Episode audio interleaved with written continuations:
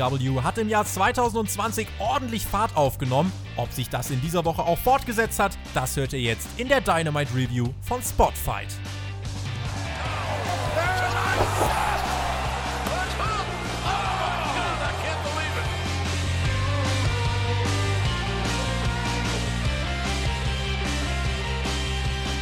Das Aftermath, die Folgen, das Nachspiel von AEW Revolution. Das soll uns heute beschäftigen. Am Wochenende sahen wir All Elite Wrestlings zweite Großveranstaltung seit dem TV-Start. Wir haben im ausführlichen Rückblick hier bei Spotfight darüber gesprochen und wir werden auch über die Dynamite-Ausgabe hier ausführlich sprechen, für die es ja im Voraus so einige Spekulationen gab. An unserer Besetzung, das kann ich schon mal vorwegnehmen, hat sich nichts geändert. Lieben Gruß auch an alle, die uns nach Revolution zum ersten Mal hören. Euer Service-Team für diese Ausgabe, Team TJT. TJT. Alex ist bei mir. What's up? Yes, Tobi, ich bin sehr gespannt, heute mit dir über diese Ausgabe von Dynamite zu reden. Die erste Ausgabe nach Revolution. Vorher noch ein Hinweis in eigener Sache. Die NXT-Review wird in dieser Woche nicht kostenlos verfügbar auf YouTube sein. Nein, sie wird hinter der Paywall landen, nämlich bei Patreon. Und äh, da gab es einige, das wollte ich jetzt am Anfang nochmal loswerden, die wirklich da wieder gesagt haben, ach, jetzt werden die, jetzt wird mir mein Content weggenommen, den ich hier abonniert habe. Leute, macht euch bitte nochmal bewusst, was wir euch hier kostenlos bieten. Wir versuchen euch, so professionell es geht, Woche für Woche so pünktlich wie möglich Reviews zum aktuellen Wrestling-Geschehen zu bieten. Und wenn ich dann irgendwie lesen muss, ja, jetzt nehmt ihr mir meinen Content weg. Nein, nehmen wir nicht. Das, was hinter der Paywall landet, kommt ganz einfach dann auch mal vor. Und wir müssten es eigentlich, finde ich, fast noch öfter machen, damit die Leute zu schätzen wissen, was wir euch hier eigentlich Woche für Woche bieten. Es hat mich gestern ein bisschen sauer gemacht und äh, ich wollte es ganz einfach nochmal loswerden. Dann gab es auch jemanden, der geschrieben hat, ja, könnt ihr nicht irgendwelche langweiligeren Podcasts hinter Patreon packen?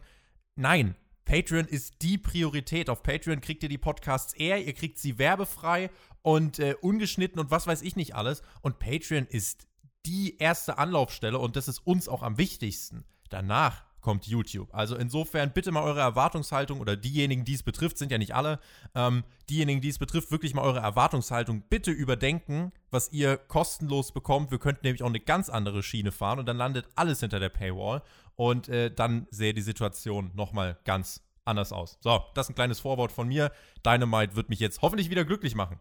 Genau, denn ich kann euch sagen, diese Review hier, die wird alles andere als langweilig, denn eine Sache, da wollen wir ganz besonders drauf achten. Du, Tobi, hast es ja auch im Hauptkampf schon angesprochen, die eventuelle Problematik, die AEW hier hat mit Dynamite, die erste Dynamite-Ausgabe nach dem Pay-Per-View, nach Revolution.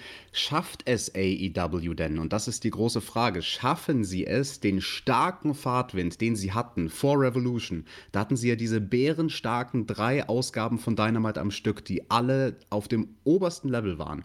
Schafft es AEW, diesen Fahrtwind beizubehalten oder passiert genau das Gegenteil, dass jetzt erstmal alles komplett abflacht, also quasi von 100 auf 0. Und ja, die große Gefahr, die natürlich besteht bei dem Approach von AEW, die bucken rückwärts. Und dieses Reverse Booking, das hat natürlich einen großen Vorteil, der letzte Sprint vom Pay-Per-View und der eigentliche Pay-Per-View, die werden stark. die Dynamite-Ausgaben vor und nach Double or Nothing stehen schon. Genau. Und das ist auch ein interessanter Funfact. Die stehen schon, also mit diesen Ausgaben in der Zukunft, da hat man sich schon sehr beschäftigt.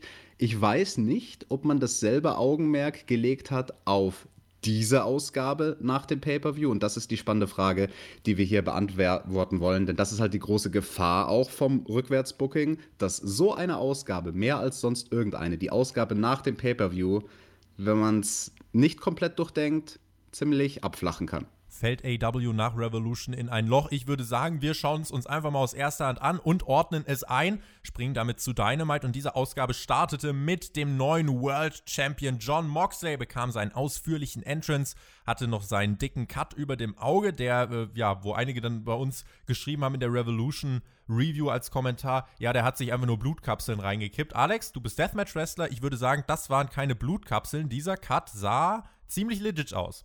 Ja, das kann ich wohl bestätigen. Das war ein legiter Cut.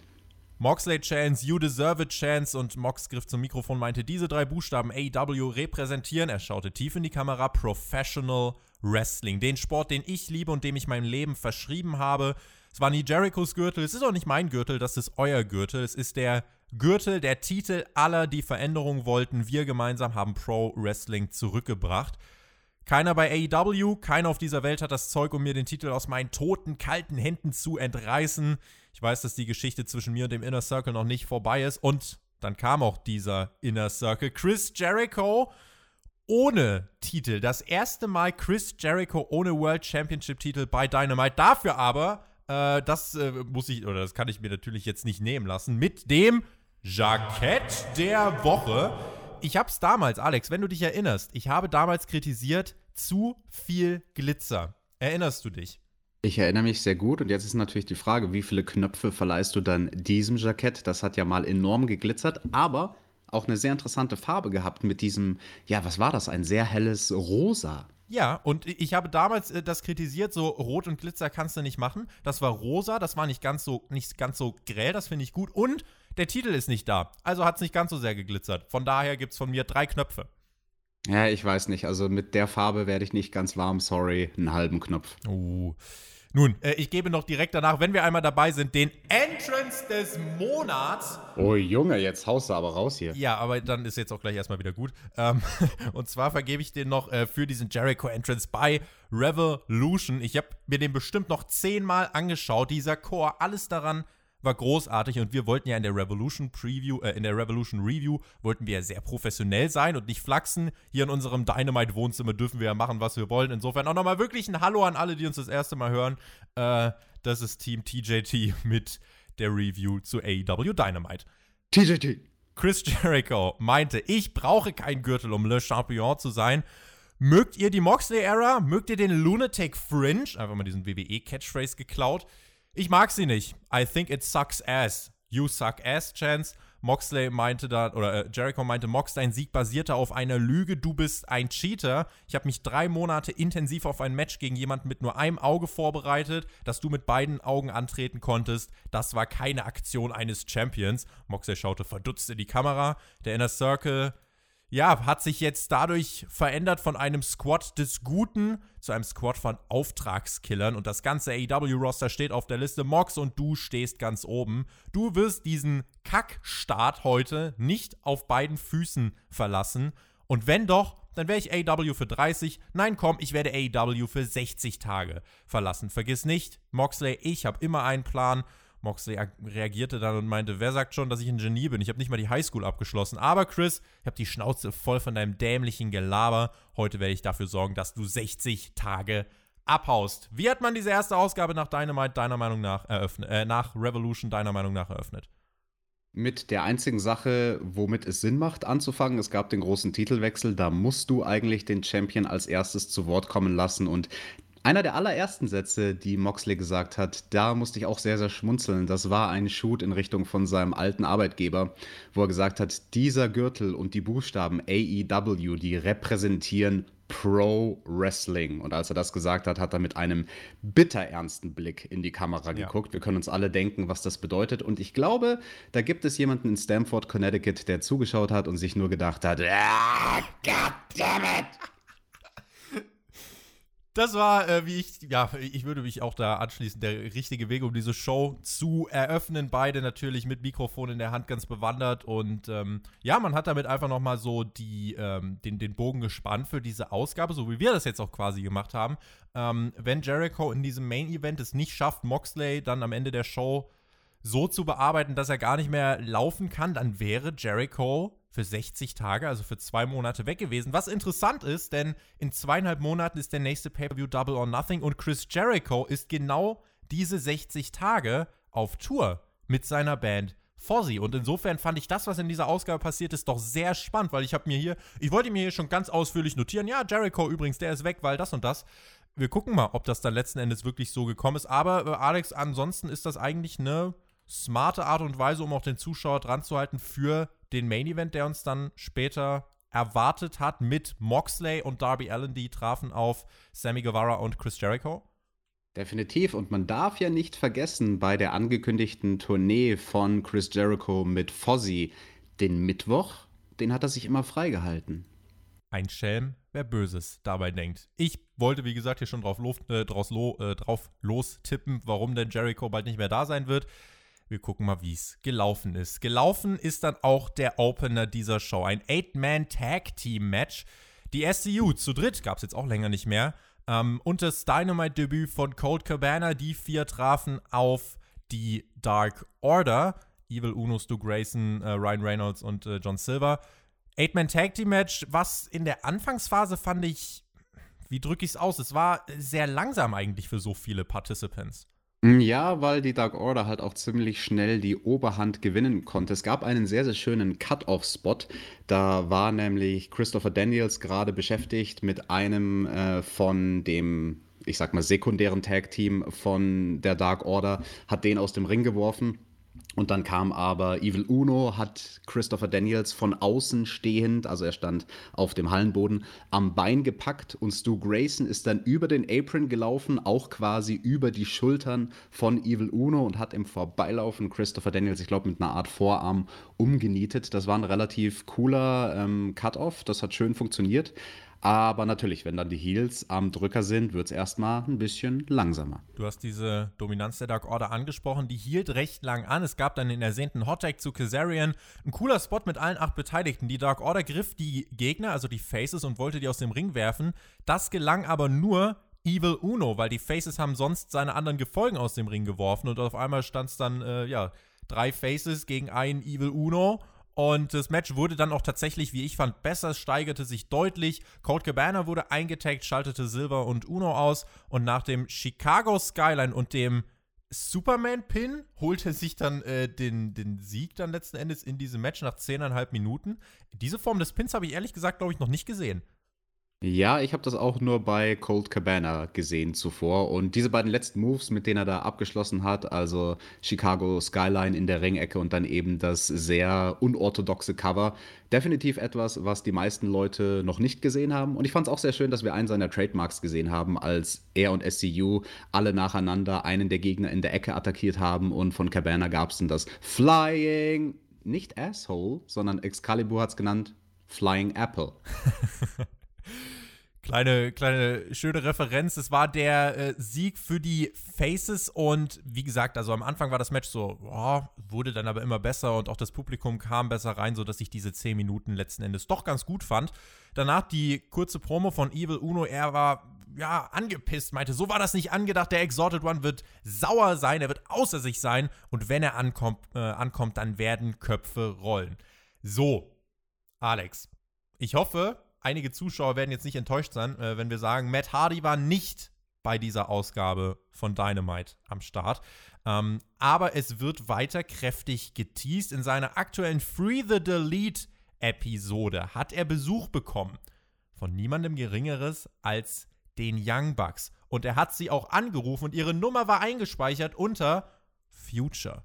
Also man teast es ganz, ganz kräftig weiter. Und auch die Bugs haben auf äh, Instagram nochmal ein Bild gepostet, wie sie da ankamen auf dieser Farm von Matt Hardy, wo sie auch geschrieben haben: The Bugs of Youth, they have arrived. Also, es muss vielleicht auch gar nicht zwingend sein, dass Matt Hardy irgendwas mit der Dark Order zu tun hat, aber ich finde, diese Verbindung zu AEW oder diese Verbindung zwischen AEW und Matt Hardy, die ist mittlerweile, Alex, eigentlich nicht mehr von der Hand zu weisen. Bucks of Youth, I knew you'd come. Ja, man hat sich natürlich freuen können vorher. Also viele haben gemunkelt, ob Matt Hardy vielleicht bei dieser Aufga Ausgabe von Dynamite schon auftreten wird, weil, naja, sein Free Agent-Status, den hat er jetzt eben seit dem 2. März. Dieses Dynamite findet statt am 4. März. Also irgendwo war es ja naheliegend, vor allem auch, wie du beschrieben hast, nach diesem Video auf Social Media. Aber nein, das war so die erste große, ich, ich weiß gar nicht, Überraschung ähm, bei Dynamite, aber das erste Ding, wo ich mir so gedacht habe, ha, interessant, okay, also da hätte man jetzt was Großes machen können, einen großen Moment kreieren, auch in Hinblick auf diesen, dieses ganze Thema der Ausgabe. Schafft man es, den Fahrtwind beizubehalten, den man vor Revolution hatte? Schafft man das, indem man jetzt direkt einen großen Moment am Anfang von Dynamite raushaut mit dem Debüt von Matt Hardy? Nope, hat man nicht gemacht. Vielleicht nächste Woche. Ich muss ganz ehrlich sagen, ich finde das gar nicht so schlimm, weil diese Spekulationen, die werden jetzt nicht abreißen. Und die Namen, die potenziell zu AEW dazustoßen können, die Liste wird eher länger.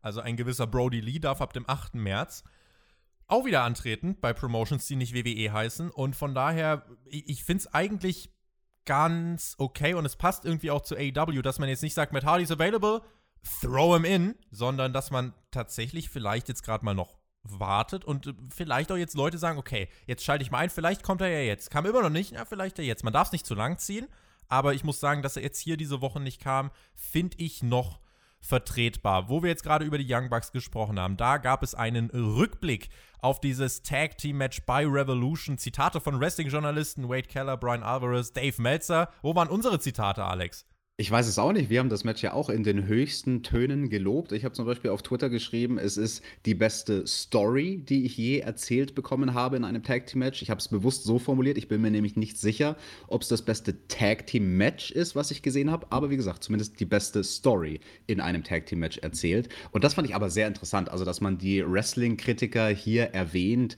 nicht nur ihre Zitate, sondern auch namentlich, wer diese Zitate gesagt hat das verrät ja auch viel, ne? Also das ist eine Sache, andere würde WWE werfen halt nie machen. Genau, WWE würde nie einen Dave Meltzer auch nur einen Buchstaben schenken. Mhm. Und Leute kritisieren das ja teilweise. Also Leute wie Jim Cornette sagen, ach, AEW, diese ganzen Young Bucks und Kenny Omega, die versuchen doch nur Dave Meltzer zu pleasen und quasi den Wrestling-Journalisten zu gefallen.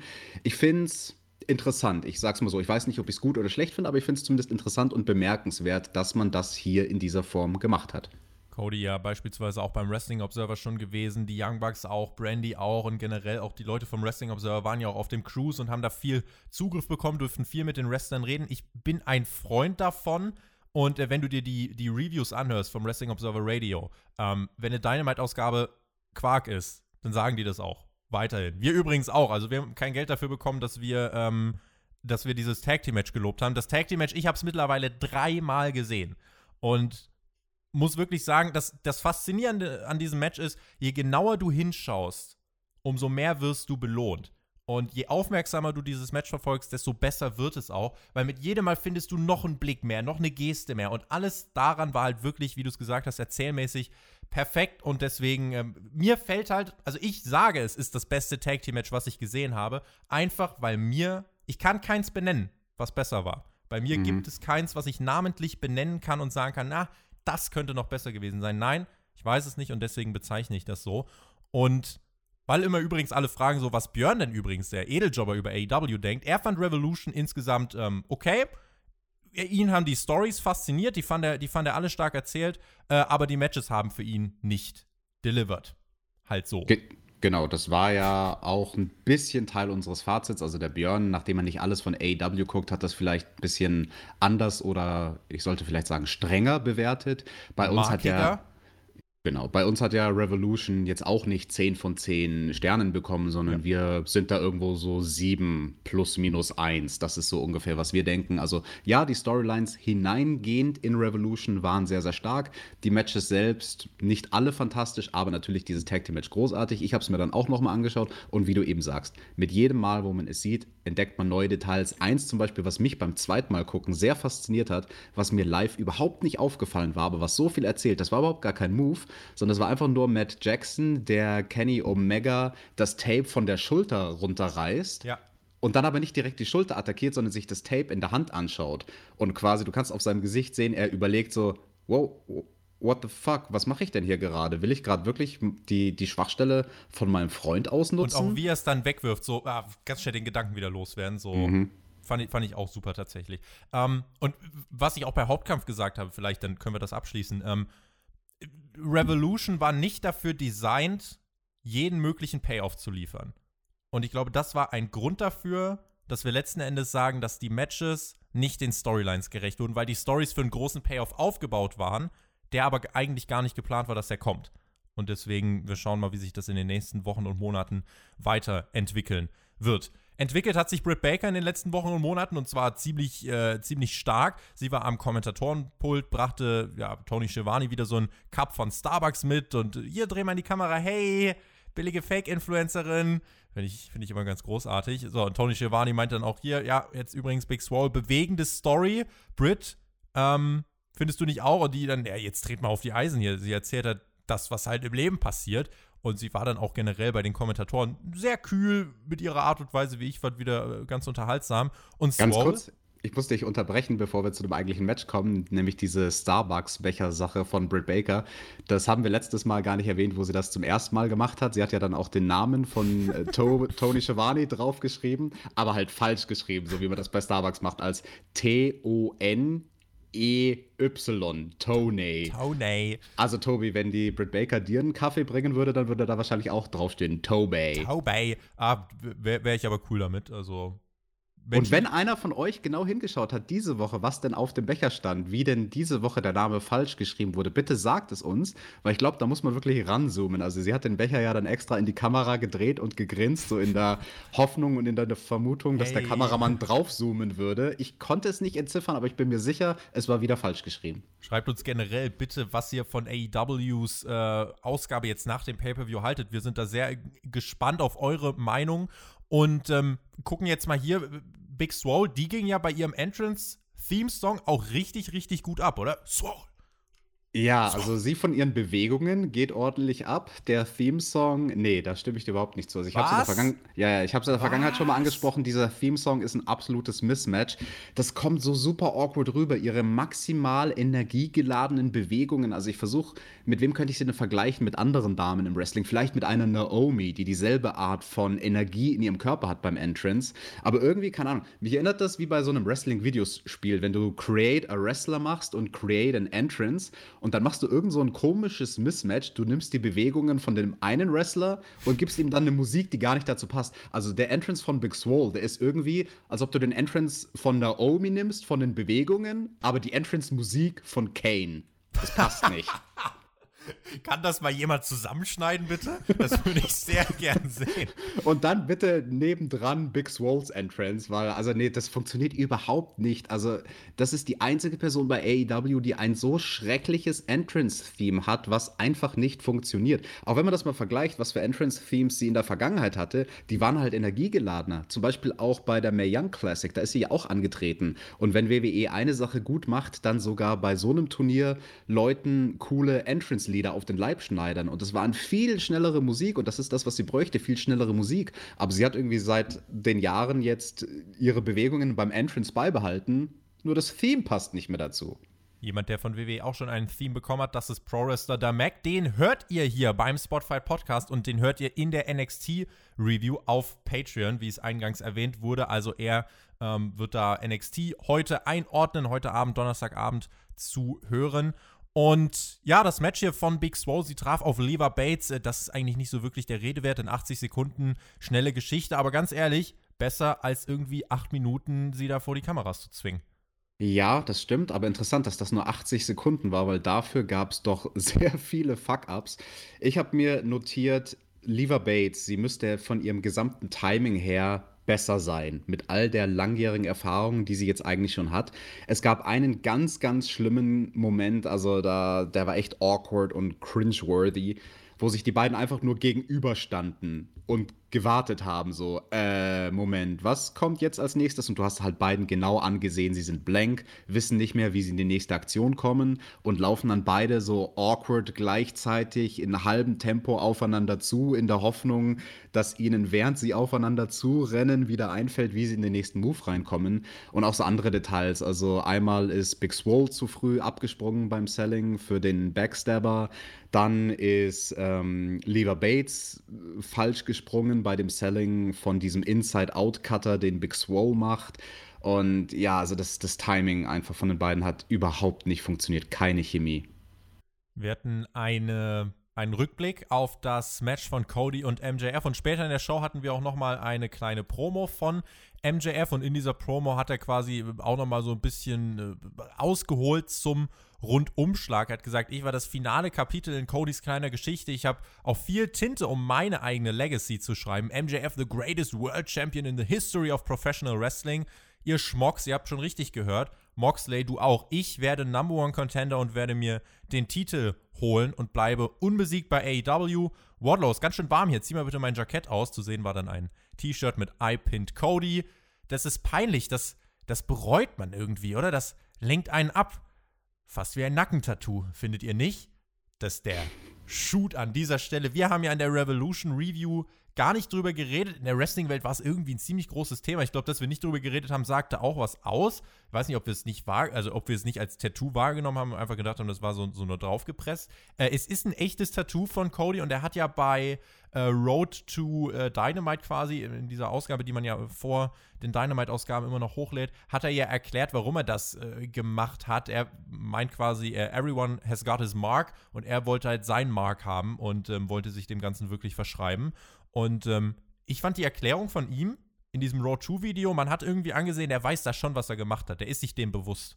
Ja, ich fand die Erklärung auch super interessant und war vor allem gespannt auf diese Erklärung. Deswegen wollte ich da bei Revolution auch gar nicht drüber reden, weil ich, weil ich erstmal wissen wollte, was hat es denn damit auf sich? Natürlich ist das sehr, sehr mutig für jemanden, der jetzt noch nicht überall zutätowiert ist und dem langsam die Körperstellen ausgehen, direkt etwas auf den Hals zu setzen. Also das ist halt was anderes, wenn Corey Graves ein Tattoo am Hals hat, aber bei dem ist auch alles andere zutätowiert. Im Vergleich dazu Cody, der schicke Anzugträger, wenn der sich was knallbuntes auf den Nacken pappt, habt, dann ähm, hat das ja bestimmt irgendeinen Grund. Und ich fand diesen Grund sehr, sehr interessant. Und also ab dem Moment finde ich, kann man da auch gar nicht mehr irgendwie groß dran rummeckern oder nörgeln. Er hat seinen Grund dafür, der ist sehr, sehr legitim und ich verstehe das zu 100 Prozent, dass jemand wie er, der von Dusty Rhodes abstammt, in, natürlich sehr, sehr stolz ist auf die Legacy von seinem Vater, aber halt jetzt an diesem Punkt in seiner Karriere ist, wo er sagt, nee, ich will meine eigene Legacy haben, ich will mein eigenes Mark, mein, meinen eigenen Stempel dem Wrestling-Business verpassen. Und das repräsentiert das für ihn und das ist eine wichtige Sache, die er ausdrücken möchte und deswegen ist es auch an einer präsenten Körperstelle platziert. MJF fordert eigentlich dann jetzt einen Number One Contender oder fordert der Number One Contender zu werden auf den World Title. Also für ihn gibt es da jetzt eine klare Richtung, ähm, die erstmal weg von Cody geht. Über Cody werden wir gleich sprechen. Ähm, aber MJF und Cody, diese Geschichte ist, glaube ich, nicht auserzählt, aber man wird sie wohl jetzt vorerst trotzdem erstmal voneinander entfernt halten. Das ist die Frage. Also ihr habt ja im Hauptkampf auch darüber spekuliert, ob das nicht die beiden Teams sein könnten für das, ja, wie soll man es nennen, das Wargames-Match, das nicht Blood Wargames and Guts, heißt. Wargames, ja. Ganz genau. Ähm, da, bin ich mir dann, da bin ich mir dann nach dieser Dynamite-Ausgabe gar nicht mehr so zu 100% sicher, mhm. weil also ich denke jetzt aktuell, es gibt so zwei Konstellationen, die man bei den Wargames bringen könnte, also zwei komplett unterschiedliche Konstellationen. Aber ja, also ich würde den Gedanken jetzt noch nicht abschreiben, dass wir vielleicht bei Blood and Guts Cody als den einen Team-Captain sehen und MJF als den anderen Team-Captain. Blood and Guts. Und, ja. aber eins möchte ich noch sagen, falls dieses Match stattfindet mit den beiden Team-Captains, dann gehe ich sowas davon aus, dass Cody in seiner Ecke unter anderem als einen seiner Leute im Team, wahrscheinlich werden es ja 4 gegen 4 sein, Arn Anderson haben wird weil der passt in dieses Match natürlich so sehr, weil der in den ursprünglichen Wargames-Matches mit den Four Horsemen und so weiter bei WCW ja auch mit drin war. Wenn euch das übrigens interessiert, was wir noch so für Spekulationen haben zu diesem Match und was da kommen könnte, dann hört auch unbedingt nächste Woche bei Hauptkampf rein. Da werden nämlich The Mac und ich am Start sein. Zusammen mit Tobi machen wir ein Fazit zu jetzt sechs Monaten, fast sechs Monate Wednesday Night War, NXT gegen AEW und da werden wir das sicherlich auch noch mal ein bisschen weiter ausführen, den Gedanken. So sieht's aus. Und dieses Wargames Special, beziehungsweise Blood and Guts Special, was auch bei diesem herrlichen Video angekündigt war, von wegen Two Cages, you know the rest. Also, wo, wo ich mir wirklich so dachte, ja, es ist halt einfach so, man setzt ja voraus, dass diese Fanbase schon ziemlich smart ist. Ich hoffe, NXT denkt sich jetzt nicht, was? Wir machen vier Ringe und, und zwei Käfige. Mal schauen, ob wir da doch irgendwas sehen werden. Bei NXT ja diese Woche zwei Steel Cage Matches. Ähm, die Review haben wir jetzt mittlerweile oft genug angesprochen. Ähm, aber dieses äh, Special von AEW, das wird es jetzt, das, das klang jetzt halt gerade so, als wäre das irgendwie der nächste Pay-Per-View. Das gibt es halt in dreieinhalb Wochen, beziehungsweise in vier Wochen, am 25. März. Und das ist gar nicht mehr so lang hin tatsächlich. Cody, den haben wir auch gerade angesprochen, der kam heraus für eine Promo zum Ende der ersten Stunde und er ist trotz Niederlage O-V-E-R. Er ist over. Und wie? Die Leute haben ihn wirklich gefeiert wie, wie einen, einen absoluten Megastar. Und Cody meinte dann, als Wrestler arbeitest du so hart wie nur möglich, um auf eine Pay-Per-View-Card zu kommen. Ich weiß nicht, ob ich das alles hinnehmen kann. Ich kann das eigentlich nur hinnehmen, wenn MJF jetzt herauskommt, mir in die Augen schaut und mir ins Gesicht sagt, er hat mich fair and square besiegt. Es ertönte eine Musik und herauskam Jake the Snake Roberts. Das Publikum rastete komplett aus. Alex, wo kam der denn her? Hat für komplette Ekstase in dieser Halle gesorgt. Zu Recht, also what the fuck, Jake Roberts, mit dem hat natürlich erstmal niemand gerechnet, aber im selben Atemzug muss ich sagen, ich habe vorhin das Entrance-Theme von Big Swole bemängelt.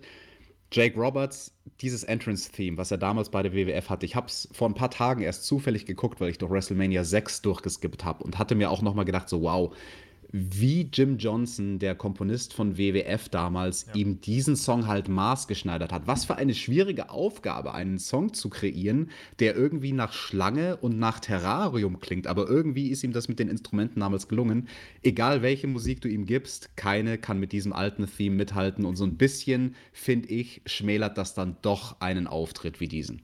Ich habe trotzdem auch äh, gedacht, boah, krass, auch wenn ich mit Jake the Snake Roberts jetzt nicht ganz so viele Berührungspunkte habe, die Reaktion des Publikums hat mich hier komplett mit reingezogen. Und was. Tobi, ja, bitte? Berührungspunkte. Jake Roberts, das war meine erste WWF Hasbro Actionfigur damals. Also, wenn ich mit dem verbunden bin, ja, dann wohl dadurch. Du hast ihn äh, neben deinem Mikrofon wahrscheinlich gerade stehen. Er schaut aufmerksam zu, ob du das auch ordentlich machst. Du hast eine Schlange hm. in der Hand. Nein, ähm, neben meinem Mikrofon stehen tatsächlich die beiden Bushwacker Hasbro-Figuren heute. Du hast, Aber, du hast doch eine Figur von dir, habe ich auf Instagram gesehen. Ja, Leute basteln auch gerade äh, wieder fleißig an Thumbtack Jack-Figuren. Das finde cool. ich äh, ziemlich fantastisch. Custom-Figuren äh, ist eine ist ne nice Sache. Eins muss ich noch sagen zu Jake Roberts, das fällt mir jetzt gerade eben erst ein. Er war nicht nur meine erste WWF Hasbro-Action-Figur, er war auch der erste Fly-In aus den USA, den wir damals bei der WXW hatten. Anfang 2002, das weiß ich noch ganz genau, da stand ich selbst erst seit ungefähr einem Dreivierteljahr im Ring und dann wurde auf einmal Jake Roberts eingeflogen zu einer Veranstaltung in Deutschland. Also der war damals halt schon, und das war jetzt vor 18 Jahren, eine riesige Legende und an diesem Legenden Legendenstatus, da hat sich nichts geändert. Und er hat ja auch angesprochen in dieser Promo, dass er diese letzten 20 Jahre genutzt hat, um überhaupt mal wieder auf die Beine zu kommen und clean zu werden. WXW, wenn du es ansprichst, kommt ein Wochenende das Karat, wo ja, WWE eine Woche vorher Leo Rush wieder abgezogen hat, ohne einen Ersatz zu präsentieren. Typical WWE, könnte man meinen. Äh, aber WXW hat sich einen ganz anderen Mann geholt, nämlich The Hired Gun, Jeff Cobb wird bei WXW am Wochenende auftreten beim äh, 16 Carat. Also, Leute, äh, es gibt Jeff Cobb, den wir auch bei Dynamite vor zwei, drei Wochen gesehen haben. Hier in Deutschland, in Oberhausen, wenn ihr Bock habt, äh, guckt euch mal um. Der Björn ist da, by the way, auch. Also, wenn ihr den Edeljobber treffen wollt, der äh, wird da vor Ort sein. Kommen wir zurück zu Dynamite ich habe mich von, diesem, von dieser Publikumsreaktion reinziehen lassen in diesen Auftritt von Jake the Snake, mit dem ich nicht gerechnet habe. Und auch das, was er gesagt hat, ich habe nicht damit gerechnet. Und mit jedem Satz, den er gesagt hat, dachte ich auch so, wow, ganz schön intens. Und er griff zum Mikrofon und hat gemeint, I hate to spoil the party. Ich bin es leid, dich heulen und winseln zu hören, Cody. Alter, dich hat MJF so fertig gemacht. Aber deswegen bin ich gar nicht hier. Ich bin nicht hier, um dich zu loben, sondern eigentlich auch, um dich fertig zu machen. Ich bin ein Klient der dunklen Seite. Cody, es waren 20 Jahre für mich, um wieder clean zu sein. Und ich habe das hier verdient. Ich habe mir alles erarbeitet. Wenn du nur für eine Minute denkst, ich wäre hier der nette Kerl, dann liegst du falsch. Ich werde außerhalb des Rings stehen, wenn mein Klient gegen dich antritt. Du kannst ja deinen One-Trick-Pony Arn Anderson mitbringen, wenn du Bock hast. Eine Schlange nimmt, was eine Schlange will. Ich bin auch gar nicht hier, um den Gassenteil von AEW zu beanspruchen, sondern nur dein Teil zu zerstören und dreh niemals deinen Rücken jemandem zu, den du respektierst oder vor dem du Angst hast. Symbolisch drehte er sich weg, warf Cody das Mikrofon entgegen. Das Publikum so, wow, Alter. Cody wurde, wurde von Jake Roberts, finde ich ja fast entmannt in diesem Segment. Der hat ihn verbal so auseinandergenommen. Und äh, du hast mit diesem Segment so viele Fragen losgetreten. Jake the Snake Roberts, was macht er hier? Wer ist sein Klient? Worauf läuft das hinaus? Eine überragende Promo, ein überragender Auftritt und overall, für mich, ich war in keinem Segment in dieser Show, glaube ich, so invested wie hier. Ja, ich war auch invested und intrigued, aber hatte durchaus auch so ein Stirnrunzeln, weil ich mir gefragt habe, als dann Jake angefangen hat, natürlich erst kriegt er den großen Pop, alle freuen sich, Legende tritt auf, aber dann dreht er das Rad ziemlich schnell und wir merken, wow, er kackt Cody da von der Seite an und äh, rotzt rum und sagt ihm, wie wenig Respekt er vor ihm hat. Und da habe ich mir nur gedacht, so, äh, das kommt jetzt out of nowhere. Wo kommt das denn her? Also das, ich habe mir so überlegt, Wäre das vielleicht nicht irgendwie ein bisschen weniger irritierend? Ich glaube, das ist ein gutes Wort. Wäre das weniger irritierend gewesen, wenn man das vielleicht vorher, vielleicht auch mal vor einem Monat oder vor zwei Monaten, irgendwo subtil auf Social Media oder so oder in einem YouTube-Video, Being the Elite oder irgendwas mal aufgebaut hätte? Weil Jake Roberts als jemand, der viel mit DDP interagiert und bei DDP gewohnt hat und DDP der ist ja auch bei AEW Backstage und die ganze Production Crew ist quasi im selben Gebäude ansässig, wo auch DDP sein DDP Y-Studio hat. Da hätte man bestimmt proble problemlos irgendwie was drehen können, dass Cody mal irgendeinen Spruch so leicht abfällig in Richtung Jake the Snake ablässt. Aber ich fand, die Dynamik hat sich hier gerade dadurch generiert, dass ja alle so denken, ah, Jake the Snake, da wird Cody jetzt aufbauen und so. Und auf einmal ledert der los gegen Cody. Das war das, was für mich dieses Segment tatsächlich so gut gemacht hat. Ja, ich, ich verstehe dich, aber für mich war das irgendwie, mich hat das rausgerissen, dass das so sehr out of nowhere kam. Also Out of Nowhere, ja, das ist so ein, so ein zweischneidiges Schwert. Das, das kann funktionieren. Ich bin auch sehr sicher, für die meisten Leute hat es hier funktioniert schreibt es in die Kommentare. Mich würde das sehr interessieren, ob andere das auch so empfunden haben wie ich, dass sie ein bisschen rausgerissen waren im Sinne von, wow, wo kommt jetzt auf einmal der Heel-Turn her? Aber nichtsdestotrotz, ganz starke Zeile von Jake the Snake da am Ende. Hey, ein weiser Mann hat mir mal gesagt, dreh nie jemanden den Rücken zu, den du respektierst oder vor dem du Angst hast. Und um dann zu sagen, hey Cody, vor dir habe ich keine Angst und ich respektiere dich auch nicht um ihm das auszudrücken, dreht er ihm den Rücken zu, wirft ihm verächtlich das Mikrofon noch hin. Das war unglaublich stark, dieser Moment und diese Zeile. Dieser ich hätte alte Mann nur, war cool. Er war super cool. Ich hätte mir nur gewünscht, dass man diesen Moment am Ende noch ein bisschen mehr hätte einsacken lassen. Man hat dann nämlich sehr, sehr schnell weggekattet. Also ja. wir hatten gar keine Zeit, Stimmt. eine Reaktion von Cody wirklich zu bekommen. Und da hätte es zehn Sekunden gebraucht. Aber zehn Sekunden Fernsehzeit sind manchmal sehr, sehr kostbar und die haben hier gefehlt, um das Maximum rauszuholen. Aber man hatte irgendwie scheinbar Zeitnot. Vielleicht hat Jake the Snake 30 Sekunden zu lange geredet und man wusste, was man alles noch reinquetschen muss, bevor man in die nächste Werbepause geht und dass einem die Zeit wegläuft das fand ich ein bisschen schade, aber unterm Strich natürlich absolut intriguing und das wirft jetzt tausend Fragen auf. Also, wer ist der Klient und was ist da los? Eben. Und warum hasst Jake Cody auf einmal? Ist der Klient vielleicht Lance Archer? Hm, wo war der denn diese Woche eigentlich? Genau, der war eigentlich, also es, das Debüt wurde angekündigt, jetzt nicht explizit bei der nächsten Dynamite-Ausgabe wird Lance Archer auftreten, aber man bewarb Dynamite äh, durchaus damit, dass Lance, äh, Lance Archer ankommt vielleicht ist er backstage angekommen, jedenfalls nicht vor den Kameras, aber die, trotzdem, diese, diese Entwicklung hier, wie gesagt, seine Dynamik hat es für mich dadurch generiert, dass ich dachte, ah, eine Legende baut Cody auf und dann, wie gesagt, turnt komplett gegen Cody, macht den richtig fertig. Cody auch selber hat das super gesellt, so, der, der war halt, äh, der hat das absolut äh, rausgerissen, der hätte das nicht gedacht und diese Entwicklung ist für mich halt wirklich stark äh, oder ist für mich ein dicker Pluspunkt dieser Ausgabe, weil, ganz ehrlich, alle reden hier irgendwie über dieses äh, mögliche Matt Hardy-Debüt und so weiter. Das hier, das war so ein Moment, der nach einem Pay-Per-View einfach mal komplett in frischen Wind reinbläst, meiner Meinung nach, weil eben das eine, eine Entwicklung ist, die du so nicht vorhersehen kannst, die bei diesem Long-Term-Booking, was AEW hat, am Ende unfassbar schlüssig und sehr dramaturgisch gut aufgelöst werden kann. Und mit diesem Klienten kannst du einfach jetzt noch, ein, noch eine zusätzliche neue Komponente reinbringen. Aber, und das ist das Wichtige, diese drei Sachen bläst du nicht in einer Ausgabe raus.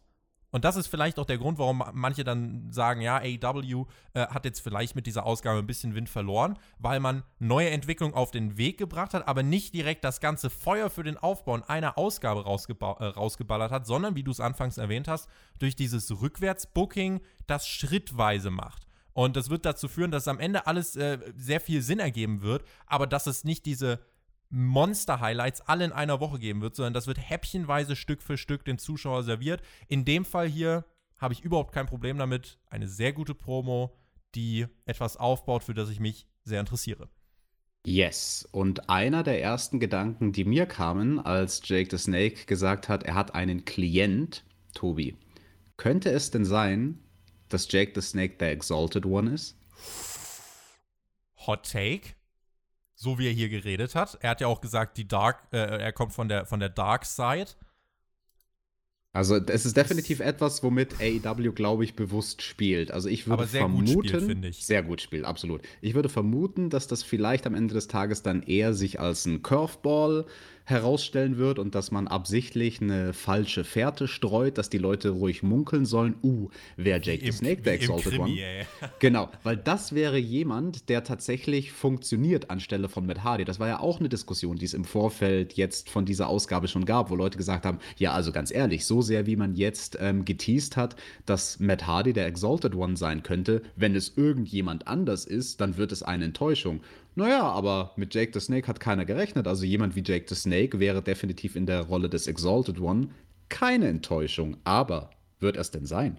Was man da wirklich an Spekulation aufgebaut hat. Das, das ist halt wirklich so dieser Reiz des Spekulierens und man payt es nicht sofort off, sondern, furchtbares Denglisch, äh, man, man, man zahlt es nicht sofort dem Zuschauer heim oder zahlt es nicht aus, sondern um Gottes Willen, wo verstricke ich mich denn hier? Äh, ihr wisst alle, was ich meine. Äh, der Zuschauer kriegt nicht sofort den Payoff, um nochmal ein englisches Wort zu droppen. Ja, Alex ist hier der Profi, sorry. Ähm, Schreibt uns, wie gesagt, also das würde mich interessieren, was sind eure Spekulationen? Ich habe zum Beispiel eine ganz wilde Spekulation gelesen, der Exalted One ist am Ende Tony Schiavone, weil er die ganze Zeit gemobbt wird. Also, du kannst, oh. du kannst da 100 Sachen irgendwie verargumentieren und deswegen finde ich es wichtig, dass es sich eben zieht, dass es Zeit bekommt, weil mit jeder Woche kommt eine Möglichkeit mehr dazu. Ähm, wir haben auch Raven schon gesehen, von daher, äh, da gibt es ja zig Möglichkeiten. Wir sind gespannt auf eure Spekulation. Das war Stunde 1 von Dynamite. Wir haben jetzt äh, 40 Minuten über diese erste Stunde gesprochen. Alex, ähm, ich finde gerade dieser Impuls, den man gesetzt hat mit diesem Cody-Segment, der ist da äh, ganz einschlägig gewesen. Das war er definitiv. Das war das Interessanteste an dieser ersten Stunde. Und gerade weil wir halt vom Pay-Per-View kommen und die große Challenge sein sollte, schnell wieder so viel es geht, zumindest Fahrtwind aufzunehmen, fand ich dieses Segment mit Cody innerhalb der Show fehlplatziert. Ich finde, das hätte deutlich früher kommen sollen. Ganz am Anfang der Show nein, weil da war schon wichtig, den Fokus auf den neuen World Champion zu legen. Aber ich finde, dieses Segment von Cody hätte Plätze tauschen sollen mit dem Match von Big Swole. Weil Big Swole und Lever Bates, das waren Abschalter und ich habe die Sorge, dass da einige Leute abgeschaltet haben und dann gar nicht die durchaus interessante Entwicklung mit Jake the Snake gesehen haben. Gehen wir in die zweite Stunde mit Trent gegen Puck. Puck hat sich nicht nur, ähm, äh, mit Chuck Taylor gegen, gegen Puck, so rum, aber Puck hat sich eben nicht nur ähm, Chuck Taylor zugewendet, sondern eben auch mal immer nach draußen geschaut, was denn Trent und insbesondere sein Gegner vom Wochenende Orange Cassidy denn da so getrieben haben. Chuck bekam einige Aktionen durch, durfte wirklich was zeigen. Ich habe mir eigentlich hier notiert, ja, so absolut gefährlich wurde es für Puck eigentlich nicht. Ja, denkst du, es, äh, es gab den Awful Waffle durch äh, äh, von Chuck Taylor und das war dann der Nearfall gegen Puck und dann eine Sache beim Finish, die ich sehr schön fand. Chuck Taylor versuchte sich an einem High Risk Maneuver, an einem Moonsault. Und dieses High Risk Maneuver heißt High Risk Maneuver, weil es High Risk ist und weil er damit das Match verloren hat. Es gab den Brutalizer, nachdem Chuck Taylor diesen Moonsault verpasste. Puck holte sich den Sieg am Ende eines Matches, bei dem vor allem Chuck Taylor gut weggekommen ist eigentlich. Jein, also zumindest am Ende vom Match hat Chuck Taylor dann die Kurve reißen können oder die Kurve kriegen können. Wie er in die Awful Waffle reingekommen ist, das fand ich sehr interessant, innovativ und smooth. Das habe ich in der Form noch nicht gesehen, den Gegner zu positionieren. Puck kam auf ihn zugelaufen, während Chuck Taylor in der Ringecke stand. Dann hat Chuck so einen Schritt nach vorne gemacht, hat einen Strike von dem heranstürmenden Puck abge abgeblockt sozusagen, hat ihn in die Backslide Position genommen, sich dann um 180 Grad gedreht, aus dem Backslide mit Puck quasi so auf seinen Schultern, Puck aufs Top Rope gesetzt und ihn dann in die Position über die Schulter mit dem Awful Waffle zu Boden befördert. Das fand ich sehr, sehr cool und ich glaube, das ist auch der Spot, der am Ende des Tages hängen bleibt und wo die Leute unterm Strich äh, sich dran erinnern, hey, Chuck hatte hier eine gute Performance. Am Anfang sah das ein bisschen anders aus. Da hat man Chuck schon sehr die Nervosität angemerkt, weil das halt jetzt eines der ersten oder vielleicht das erste Singles-Match Singles bei Dynamite. Schon, gell? Genau, sein erstes Singles-Match bei Dynamite und dann noch gegen jemanden wie Puck. Und da war er nervös am Anfang und hat zwei Sachen verkackt. Ein Headlock Takeover von Puck hat er nicht gut aussehen lassen und ein Head Scissor auch nicht. Also die gingen jeweils ja, ein bisschen awkward und gerade so ins Ziel. Aber ja, das passiert halt. Also wenn du einen Fehler machst, dann besteht halt die Gefahr, dass du über diesen Fehler nachdenkst und deswegen direkt den nächsten Folgefehler machst. Und diese beiden Fuck-Ups am Anfang vom Match, die kamen in sehr kurzer Zeit hintereinander. Da waren vielleicht 30 Sekunden dazwischen. Aber ähm, ja, Pack holt sich hier den Sieg. Interessante Entwicklung für Pack. Da war ich ja eh neugierig, wie man mit ihm jetzt umgeht. Weil er ja ein bisschen, würde ich sagen, in so einer Ausnahmesituation ist bei AEW. Wir sprechen hier viel über Reverse Booking und dass das Booking dann kulminiert bei einem Pay-Per-View. Das war ja bei ihm anders. Seine letzte große Storyline, die er hatte, und das ist die einzige gewesen bei AEW mit so einem Sonderposten gegen Kenny Omega. Diese Storyline hatte den Payoff nicht beim Pay-Per-View, sondern eine Woche davor. Durchaus interessant, dass man bei AEW sowas auch als Stilmittel hat nach dem Match Staredown mit Trent und Orange Cassidy von Pac. Und wie bei Revolution kamen dann die Lucha Bros zum Ring, fertigten die Best Friends ab. Pac griff dann zum Mikrofon. Listen up, Scumbags! Wir sind das Death Triangle oder das Triangolo della Muerte. All Elite Wrestling, hieran seid ihr selbst schuld, keiner ist sicher. Und dann haben sie Orange Cassidy, ja, getötet. Mit einem Package Piledriver. Phoenix flog vom Top Rope dann noch heran. Ähm, Alex, das ist jetzt eine, eine neue Fraktion um Pack. Und das ist jetzt dann scheinbar auch der Plan für die Zukunft. Bei Revolution hat man das angedeutet.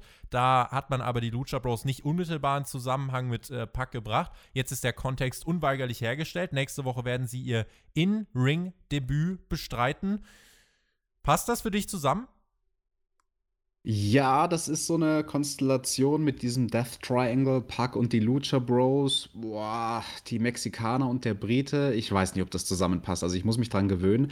Aber es unterstreicht auf jeden Fall irgendwie, dass Puck so, ich sag mal, eine Sonderstellung hat. Also unter den Top-Namen bei AEW.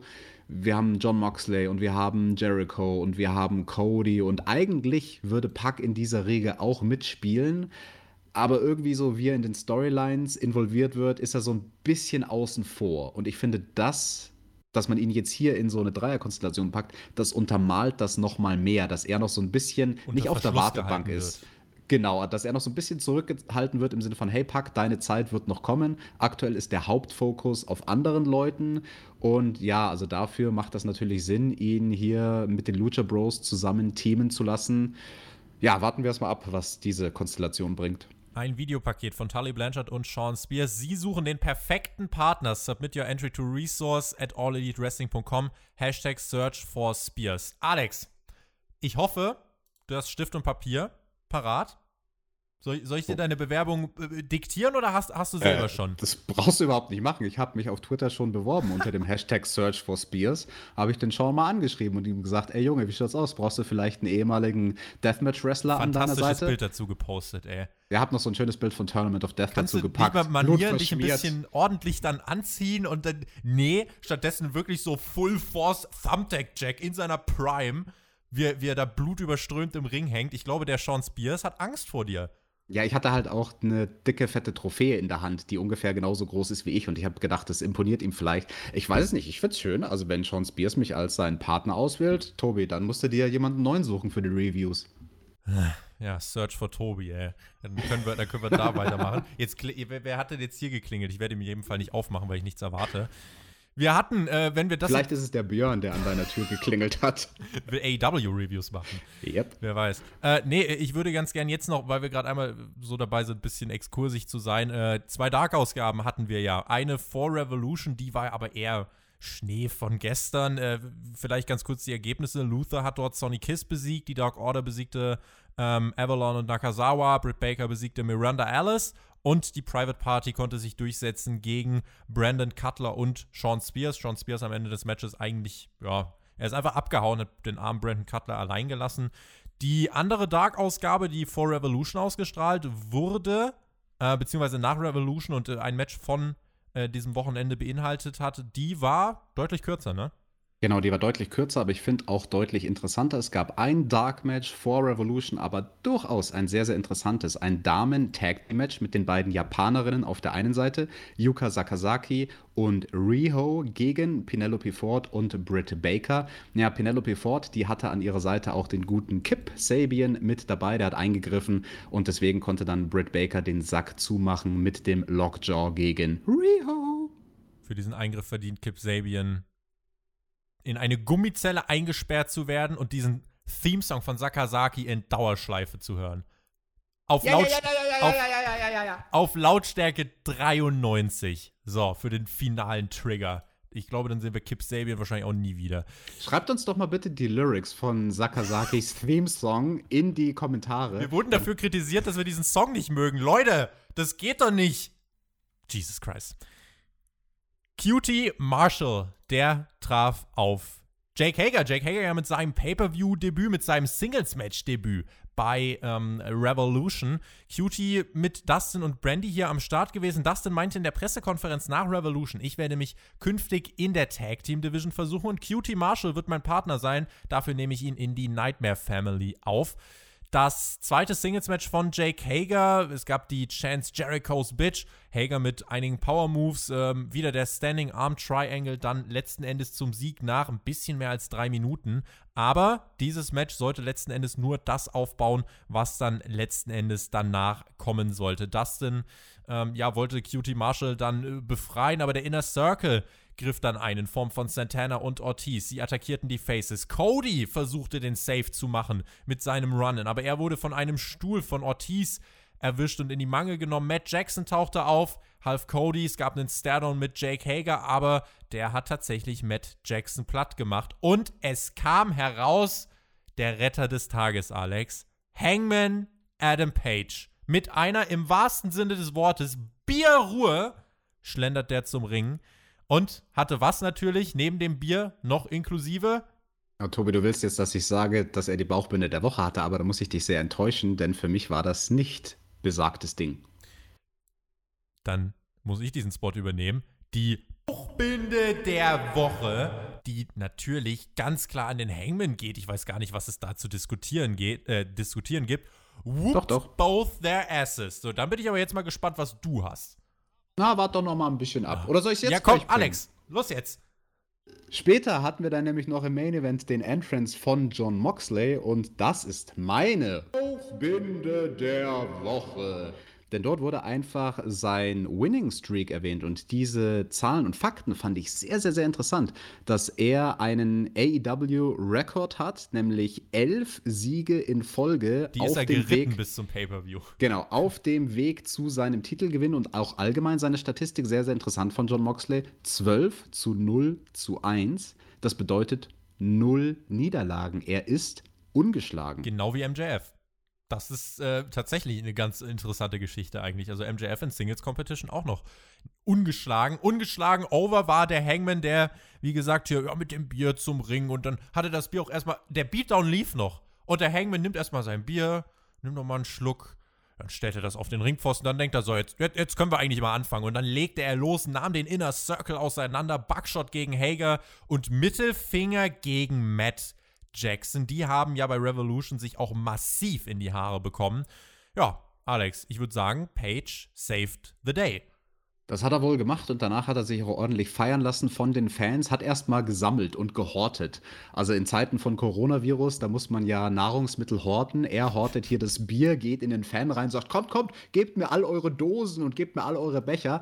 Aber eine Sache bedenkt er halt da nicht. Tröpfcheninfektion ist was sehr, sehr gefährliches und ich weiß nicht, ob seine Infektionsgefahr am Ende des Tages nicht vielleicht am höchsten ist, wenn er aus all diesen Bechern trinkt. Hangman Page, du solltest ein bisschen mehr Respekt und Angst haben vorm Coronavirus. Und dem nicht den Rücken zuwenden. Ach, gibt einen gibt einen Bugshot gegen den Coronavirus und gut ist. ähm, Alex, interessanter Gedanke, den ich hier gerne äh, einmal reinschmeißen würde. War das vielleicht der erste Aufbau oder der erste Aufbau einer dreiwöchigen Serie, die jetzt kommen wird, von Inner Circle gegen The Elite im Bloods and Guts Match? Weil, wenn du dir einschaust, wer hier so eingegriffen hat, Nick Jackson explizit nicht, sondern Cody, der Hangman, ähm, Matt Jackson und vielleicht dann irgendwie noch Dustin Rhodes. So die, die, diese Form von The Elite, wobei dann auch nicht Teil der Elite ist. Es ist nicht ganz klar, aber war dieses Segment vielleicht ein Vorbote für dieses Wargames-Match?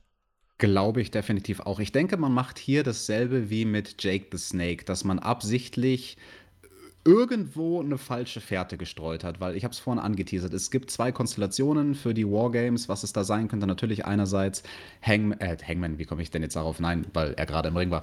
Auf der einen Seite natürlich Cody als Team-Captain und MJF als Team-Captain mit ihren jeweiligen Leuten, aber halt eben auch, wie in diesem Segment angeteasert, vielleicht der Inner Circle gegen The Elite. Oder zumindest nicht The Elite, aber gegen die Nightmare EVPs. Family. Genau, Nightmare Family, EVP, Crossover. Hangman gegen die Young Bucks in irgendeiner Form im Käfig wäre natürlich auch interessant. Also da gibt es so viele Konstellationen, die man da aktuell spinnen könnte, die allesamt interessant werden. Ähm, ich werde am Ende beim Fazit noch mal was dazu sagen, weil ich bin mir nicht sicher, ob es gut und richtig ist, diese Match-Ansetzung nicht möglichst schnell zu droppen. Page ist weiter super over, einer der Stars dieser Show, einer von vielen Stars, das ist mir in diesem Segment irgendwie bewusst geworden. Ganz ehrlich, ich sehe bei Dynamite nur sehr wenige Geeks. Ich sehe individuell gestaltete Charaktere, verschiedene In-Ring-Styles, aber es ist kein grauer Haufen von belanglosen Lappen, bei denen ich keine Ahnung habe, was die eigentlich jede Woche drei Stunden oder zwei Stunden von mir aus äh, da machen. Ihr wisst, was ich meine. Und insofern auch hier eigentlich smartes Booking. Hager mit dem nächsten Sieg steht 2 zu 0 in Singles Competition. Das Match geht nicht länger, als es sein sollte. Und danach gibt es ein Angle, über das wir jetzt spekulieren. Manchmal kann Wrestling eigentlich sehr simpel sein.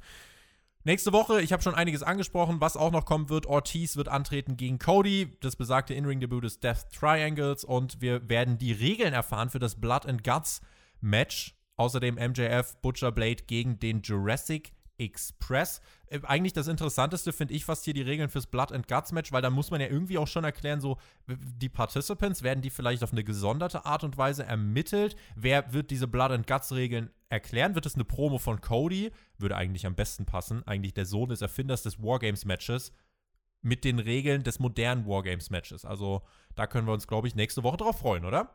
Ja, ich bin gespannt. Fragen über Fragen der Main Event dieser Show. TV Time Remaining. Sammy Guevara und Chris Jericho gegen Darby Allen und John Moxley.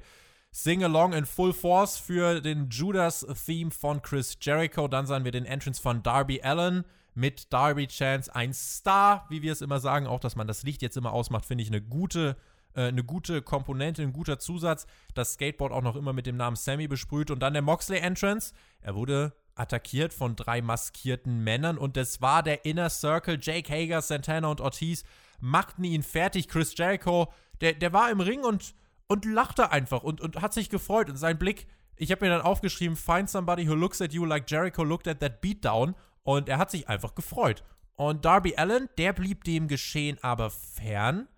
Und ähm, ja, letzten Endes war dann, war dann so ein bisschen die Frage, äh, guckt er sich das jetzt einfach an? Will da nicht irgendwie mal jemand John Moxley helfen? Security vielleicht? Es gab dann den, den Triangle Arm Choke von Jake Hager, um Moxley endgültig auszuschalten. Und im Ring meinte der Ref dann, äh, Mike Knox meinte dann, Leute, wir müssen jetzt auch mal anfangen. Alex, dieses Pre-Match-Angle. Ich glaube, der Gedanke war gut. In der Umsetzung bisschen unrund.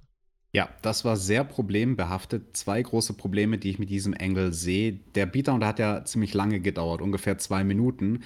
Und in diesen zwei Minuten stand Darby halt wie ein Idiot da. Also du hast dem jetzt ein bisschen Fokus gegeben. Das hat man bei Dynamite absichtlich versucht, so zu filmen und zu inszenieren, dass der Zuschauer hoffentlich die große Logiklücke vergisst, warum denn Darby da jetzt zwei Minuten lang nicht kurz den Weg, die paar Sekunden nach Backstage rennt. Oder es war ja nicht Backstage, sondern es war ja da bei den Verstand, also bei diesen, wie heißt das, bei diesen Ständen, wo man halt sich Lebensmittel kaufen kann, Concession Stands. Dippin Dots.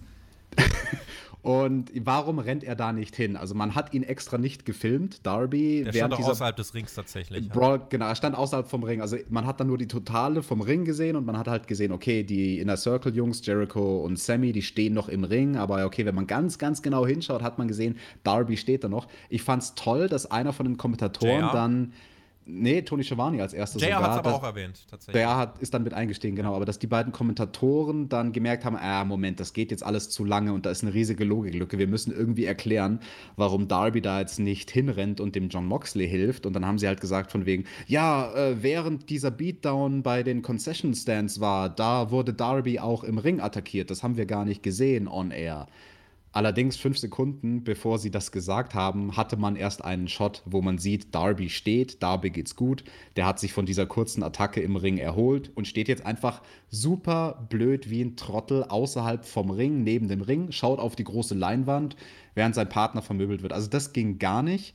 Äh, da hätten ganz viele Leute vorher, wo das gescriptet wurde, sich melden müssen. Auch Darby selbst. Ähm, jemand, der natürlich dann dort auch produziert wird und Anweisungen kriegt von Producern. Auch von dem wäre es die Aufgabe, vorab, bevor das passiert, sich hineinzuversetzen und dann zu sagen: Hey, Moment mal, Leute, riesige Logiklücke. Wenn ich da schon meine Entrance gemacht habe zu dem Zeitpunkt, was mache ich denn dann? Stehe ich dann zwei Minuten lang blöd wie ein Trottel neben dem Ring? Das ging gar nicht. Dafür gibt es großen Punktabzug.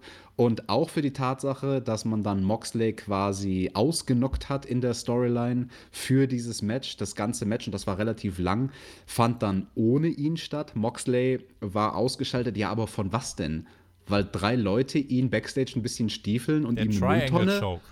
Ja, come on. Also Triangle Joe, Choke äh, hin oder her. Gut, dass man versucht, diesen Finisher von Hager overzubringen, aber das ist nichts, was jemanden wie John Moxley für 20 Minuten ausnockt. Einen Mann, den wir vor ein paar Monaten erst gesehen haben, wie er aufgestanden ist, nachdem er in ein riesiges Netz aus Stacheldraht gefallen ist. Also ganz ehrlich, das war sowas von unglaubwürdig ich mache ganz kurz den Klugscheißer, 14 Minuten ging letzten Endes dieses Match. Es startete ohne Moxley. Der wurde dann von einem Doc versorgt nach diesem Dreier-Beatdown. Darby bekam das Spotlight dieses Main-Events. Der ganze Inner Circle war dann am Ring versammelt. Jericho bekam im Laufe des Matches seinen Boston Crab angesetzt. Heatphase der Heels generell relativ lang. Darby hat viel für Jericho gesellt. Ähm, und ja, dann gab es äh, in Crowdshot einen sehr guten Crowdshot. Wir kritisieren ja eigentlich immer diese, diese Crowdshots, dass sie ziemlich oft Blödsinn sind. Ähm, in dieser Woche, herrlich, Mox und Jericho, äh, Mox und Jericho, Sammy und Jericho posierten wie zwei Götter. Und äh, also wie sie das schon ein paar Mal gemacht haben, lehnten dann da und äh, dann wurde auf einen Fan umgeschnitten, der einfach nur so sauer und not amused rei äh, reingeschaut hat, den Kopf geschüttelt hat. Das ist doch eigentlich das Design, für das so ein Crowdshot gemacht ist, oder? Ja, der hat gut funktioniert, das stimmt. Das war ein Element dieses Matches. Darby startete dann allmählich sein Comeback. Es gab This is Awesome Chance. Er hatte weiterhin keinen Partner. Ähm, Jericho zeigte einen Back Elbow, der nah am Judas-Effekt war, fand ich. Ähm, war dann aber letzten Endes nicht Line Salt, aber Darby zog die Knie an. Eigentlich baust du hier den Hot Tag auf. Schönes Element. Darby hat sich dann einfach selber eingetaggt und hat sich nochmal selber angefeuert. Und ähm, Cold Red, der Nearfall, das Publikum on the edge of their seats, also die haben Darby hier wirklich richtig, richtig gefeiert. Coffin Drop dann gegen den gesamten Inner Circle. Das war so ein Moment, ich habe mir hier notiert, das war so ein Roman Reigns Moment. Roman Reigns springt übers Top Rope auf 50.000 andere Menschen, den du natürlich psychologisch hinterfragen kannst, der aber als Moment ganz einfach wichtig ist für Darby Allen und den auch das Publikum wirklich, also der, das Publikum hat den gefressen, holy shit, Chance und dann der Coffin Drop im Ring gegen Sammy, eins, zwei, aber gerade so Jericho noch zur Stelle, Darby wollte mit einem Topi nach draußen fliegen, Jericho mit dem Judas-Effekt in Midair, Sammy staubte im Ring den Sieg ab, Sieg für den Inner Circle, aber Darby Allen in meinen Augen hier alles andere als ein Verlierer. Ja, das war der Fokus von dem Match. Man wollte hier viel Zeit, 14 Minuten investieren, um zu zeigen, Darby, der kann auch alleine sich gegen den Inner Circle zwar nicht behaupten im Sinne von den Sieg holen, aber er ist zumindest mutig genug, sich dieser großen Herausforderung zu stellen. Ja, er hat dann auch diesen einen großen Moment mit dem Coffin Drop aus dem Ring raus. Diese Aktion in dem Fall konnte er dem Move natürlich nochmal so ein bisschen extra Umf verpassen, ist nochmal besonders hoch abgesprungen, weil er eben wusste, okay, ich lande heute nicht auf einem Gegner, sondern da sind fünf große Dudes und die können mich alle fangen und werden das auch machen. Das war natürlich ein starker Moment. Nichtsdestotrotz muss ich sagen, unter dem Strich hat mir dieses Match überhaupt gar nicht gefallen. Ich fand das langweilig, ich fand das langwierig vor allem. Die Heat-Phase war schon sehr, sehr lang. Und ich habe mich dabei ertappt, wie ich mir gedacht habe, so, okay, come on, get to the point. Es ist klar, jetzt wird Darby noch sein großes Comeback kriegen und die letzten zwei, drei Minuten wird er glänzen. Das hat für mich vom, vom ganzen Aufbau her nicht funktioniert. Also dieser Angle, dass man Moxley da für 14 Minuten ausnockt, nee. Also das Ganze hättest du auch runterbrechen können auf 6 Minuten und am Ende des Tages denselben Effekt rausholen. Ich bin der Meinung, diese lange Heatphase hat es gebraucht, damit Darby am Ende so gefeiert wird. Tatsächlich. Weil deswegen hat das Match bei mir auch sehr gut funktioniert. Du, also, dass, dass Moxley wiederkommt, das war uns allen bewusst, tatsächlich. Ich habe eigentlich auch damit gerechnet, dass er noch während des Matches wiederkommt und dann schafft Darby den Hot Tag. Aber der Fokus war hier, wie kannst du Darby die, die, den größtmöglichen Fokus geben und wie kannst du die Reaktion für Darby so laut wie möglich gestalten lassen. Und diese Heat-Phase mit, mit Jericho und, und Sammy, ich fand die eigentlich gar nicht so langweilig, weil trotzdem wieder relativ unterhaltsame Elemente da waren. Man hat zwischendurch auch noch mal zu Moxley geschaltet, wie er dann vom äh, Doc äh, versorgt wurde und es gab dann noch eine Picture-in-Picture-Werbung. So und so hast du halt quasi ein bisschen Zeit totgeschlagen und hast dann aber dieses große Comeback von Darby aufgebaut, der dem das aber wirklich gut getan hat, weil der durfte, ja. der durfte sich dann auch wirklich für vier Minuten lang durfte der sich am Inner Circle austoben. Und wenn das Match jetzt nur sechs Minuten gegangen wäre und Darby ein 70-sekündiges Comeback bekommen hätte äh, und am Ende den Judas-Effekt, dann wäre das nur mal so ein kurzes Ah, ah dann wäre es nur so ein kurzes Aufflammen gewesen. Und deswegen fand ich diese Länge hier und generell auch diesen Main-Event sehr gut gewählt und ich fand ihn, anders als du dann in dem Fall, auch sehr smart gebuckt. Ja, okay, jein. Also an sich stimme ich dir zu mit deiner Argumentationsstruktur. Ich rephrasiere das ein bisschen, was ich vorhin gemeint habe. Nicht zwingend, dass das Match sechsminütig hätte sein sollen, aber diese Auszeit von Moxley, wenn er nichts abbekommen hat, außer diesen Aufgabegriff von Hager, das hätte höchstens fünf, sechs Minuten ihn ausschalten dürfen. Und das war halt das Ding, was mich aus dem gesamten Match rausgerissen hat. Diese Logiklücke von wegen, come on Leute, ihr wollt mir jetzt ernsthaft verkaufen, dass all diese Zeit Moxley jetzt noch Backstage ist, wegen diesem einen Aufgabegriff, den er da abbekommen hat. Und es war ja jetzt nicht, dass er da wie Steve Austin bei WrestleMania 13 geblutet hat und man gesehen hat, okay, der verliert den letzten Lebenswillen gerade, sondern ja, der wurde halt ein bisschen niedergestompt Backstage. Ich finde, was es gebraucht hätte vor dem Match, ist John Moxley mit irgendwas wirklich Großem auszunocken. Keine Ahnung, mit irgendeinem großen Bump durch zwei Tische vielleicht. Oder dem Spot, der danach kam, nach diesem Match. Denn da tauchte John Moxley dann letzten Endes auch auf. Ich habe mir auch gedacht, okay, er kommt halt exakt wieder, wenn das Match vorbei ist. Das ist das, was mich hier gestört hat. Dass das Timing irgendwie, Moxley hätte vielleicht schon kurz vor dem Ende, äh, als Darby gerade dabei war, nach draußen zu springen, dann schon Moxley zeigen. Aber Jericho bringt den Judas-Effekt durch, Sammy stoppt schnell den Pin-Up und es gibt direkt den Beatdown. Da vielleicht eine, eine smoothere Transition hinzukriegen und nicht ganz offensichtlich Match abschließen, Jetzt kommt Moxley. Das hätte ich gerne noch ein bisschen mehr ineinander verwoben gesehen. Der Inner Circle gewann durch die Überzahl und mit der Powerbomb beförderte letzten Endes Jake Hager Moxley durch einen Tisch neben der Stage. Großer Mittelfinger vom Inner Circle und ja, nix war's mit der Abwesenheit von Chris Jericho. Der Inner Circle stand oben. John Moxley stand nicht auf seinen Beinen und deswegen wird Jericho auch Dynamite nicht für 60 Tage verlassen. Der große Sieger, wie gesagt, am Ende dieser Ausgabe für mich, Darby Allen.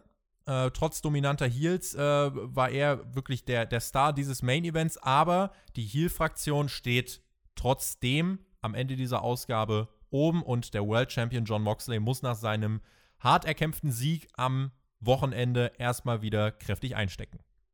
Ja, Chris Jericho kriegt einiges seiner Heat zurück, das ist gut und was wir beide hier an diesem Match kritisieren, man hätte es besser aufbauen können. Das definitiv. Man hätte da aus der Grundidee, Moxley auszuschalten und Darby den Fokus zu geben, da hätte man mehr rausholen können.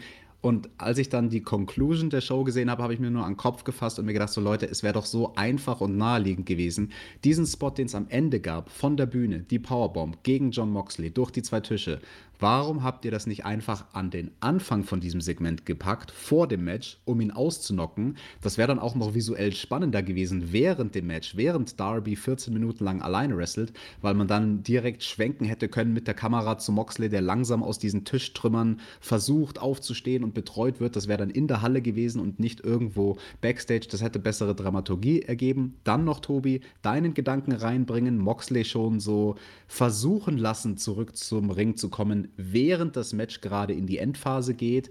Und dann kann man ja immer noch einen Beatdown machen. Aber also ich finde diesen Mehrwert, dass die Powerbomb am Schluss kommt, den hatte es nicht. Also du, du hättest genau denselben Effekt gehabt, nämlich Inner Circle stark darzustellen, wenn sie am Schluss einfach, keine Ahnung, den, Elbow von Jericho Moxley verpassen im Ring, die beiden Faces liegen am Boden, die Heels posieren im Ring, fertig. Das, das hätte genauso funktioniert und viele von diesen großen Logiklücken geschlossen. Bin ich bei dir? Was das angeht, da sind wir uns total einig. Und äh, bring diesen Power, äh, Powerbomb-Spot vorher und bring dann im Ring nochmal einen krasseren Spot gegen Moxley. Bring nochmal einen Glastisch raus oder was weiß ich, was du da nicht Oder eine Bubbly-Flasche an den Kopf oder irgendwas. Zum Beispiel, genau, dann hättest du noch ein Story-Element gehabt. Bubbly-Flasche und dann durch ein Glastisch. Und durch eine große Bubbly-Flasche. Das wäre es doch gewesen. Nein, aber das wäre dann nicht ernst genug gewesen, weil wir hätten lachen müssen. Das war das Aftermath von Dynamite mit neuen Richtungen und einigen Dingen, die sich erstmal, ja, die relativ in derselben Direction geblieben sind. Also Mox hat es erstmal weiter mit dem Inner Circle zu tun. Cody hatte es aber mit Jake the Snake zu tun. Das war mein Highlight bei dieser Show. Der Wrestler dieser Show, äh, ganz klar, dann äh, Darby Allen. Und auch der Hangman ist ein Star. Letzten Endes hat diese Show meiner Meinung nach gut umgesetzt, was eine Show nach einem Pay-per-view machen soll. Fäden gegebenenfalls fortsetzen oder neue Impulse setzen. Beides ist passiert. Diese Ausgabe war nicht auf dem sehr starken Niveau der Wochen vor Revolution, fand ich. Ähm, also insofern, da hat man ein bisschen Fahrtwind verloren, was aber, finde ich, eine natürliche Dynamik ist. Bei NXT hat man es ja auch gesehen, dass nach dem Takeover erstmal so ein bisschen wieder Luft holen war. Und ähm, insofern, diese Ausgabe war nicht auf diesem Niveau. Dennoch war sie für mich weit davon entfernt, nur durchschnittlich zu sein. Dafür gab es doch trotzdem die, äh, die ganz klaren Highlights. Und für eine Ausgabe nach dem Pay-Per-View ähm, hat man viel Potenzial für die nächsten Wochen geschaffen. Nicht das komplette Potenzial dieser Ausgabe ausgeschöpft, aber Lance Archer, Brody Lee, Matt Hardy, Wargames. Wenn ich mir das anschaue, sehe ich nicht, wie AEW in den nächsten Wochen in ein tieferes Loch fallen soll. Alright, ich bin da jetzt mal ein bisschen kritischer als du, Tobi. Ich würde sagen, das war nur eine durchschnittliche Ausgabe und ich lasse dir das in dem Fall jetzt auch nicht durchgehen, das Argument zu sagen, naja, also für eine Ausgabe nach einem Pay-per-view, weil das impliziert ja irgendwo, dass du sagst, naja, also Ausgaben nach einem Pay-per-view sind ja eh nie gut und warum sollten die dann jetzt bei AEW besonders gut sein? Aber in der Vergangenheit, da schreiben wir genau das AEW ja oft zu. Oft machen sie ja Sachen richtig, die sonst im Wrestling nicht innovativ gemacht werden und die nicht gut gemacht werden.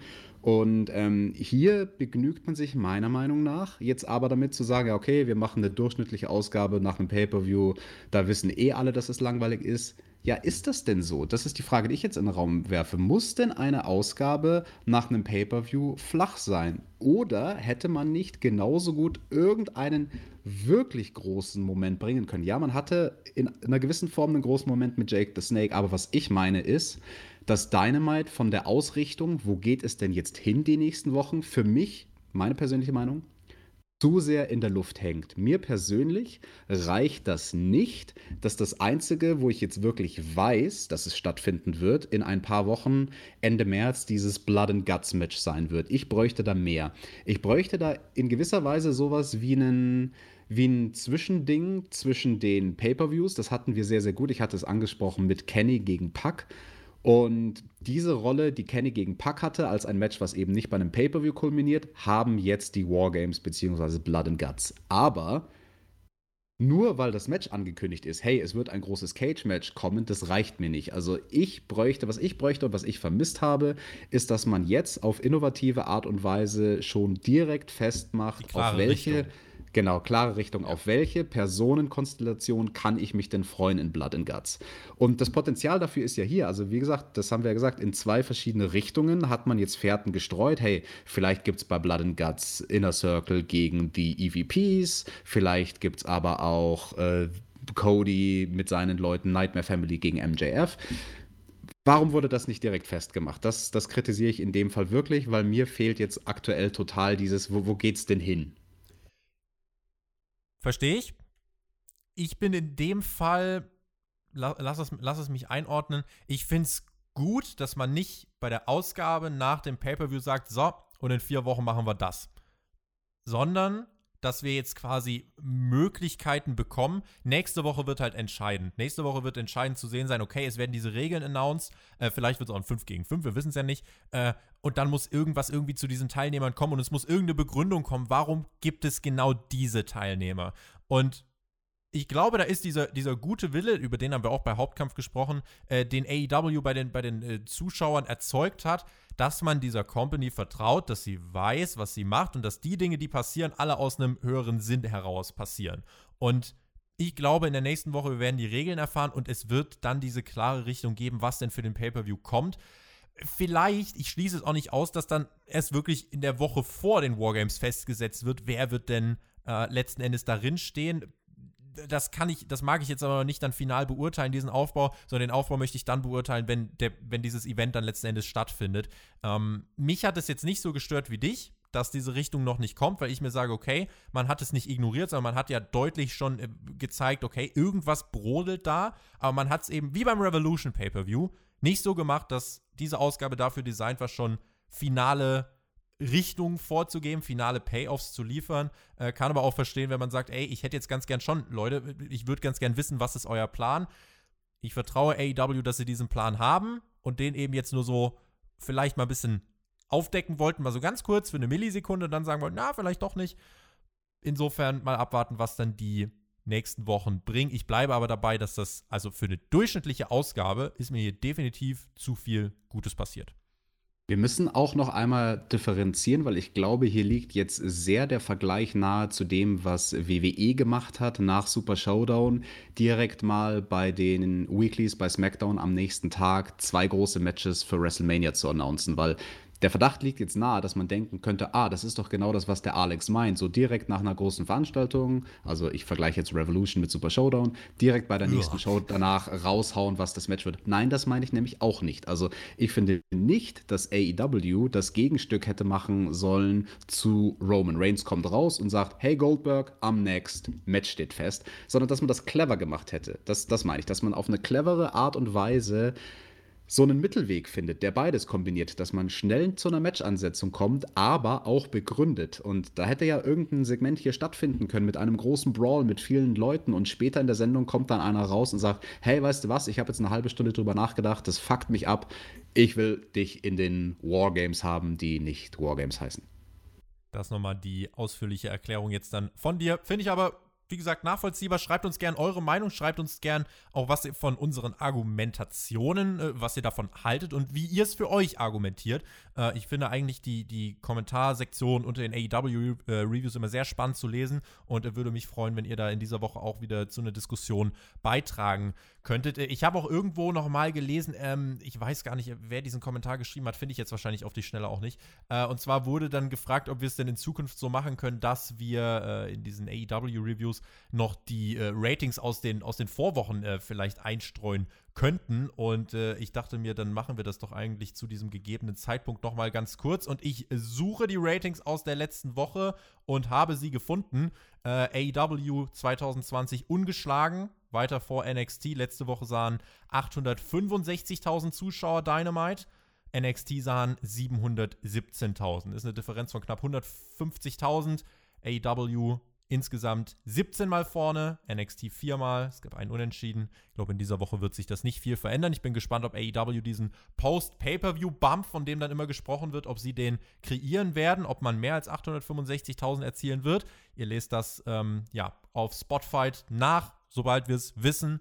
Und damit würde ich sagen, machen wir den Haken an dieser Ausgabe. Es hat sehr viel Spaß gemacht. Wir hoffen, wir konnten euch äh, oder wir haben unsere Erwartungen eingehalten, dass diese Review und diese Show nicht langweilig waren. Fand ich eine sehr spannende Diskussion und bin, wie gesagt, gespannt auf eure Kommentare. In diesem Sinne, vielen lieben Dank, wen es betrifft. Nächste Woche Mittwoch Hauptkampf mit Alex und mit der Mac. Sechs Monate Wednesday Night War. Bin sehr gespannt, welche Details sich dann herausarbeiten lassen. Wir werden das wirklich mal versuchen, so gut es geht aufzudröseln, auch so differenziert wie möglich aufzudröseln. Für heute soll es das gewesen sein. Genießt Wrestling. Bis nächste Woche. Macht's gut. Auf Wiedersehen. Tschüss.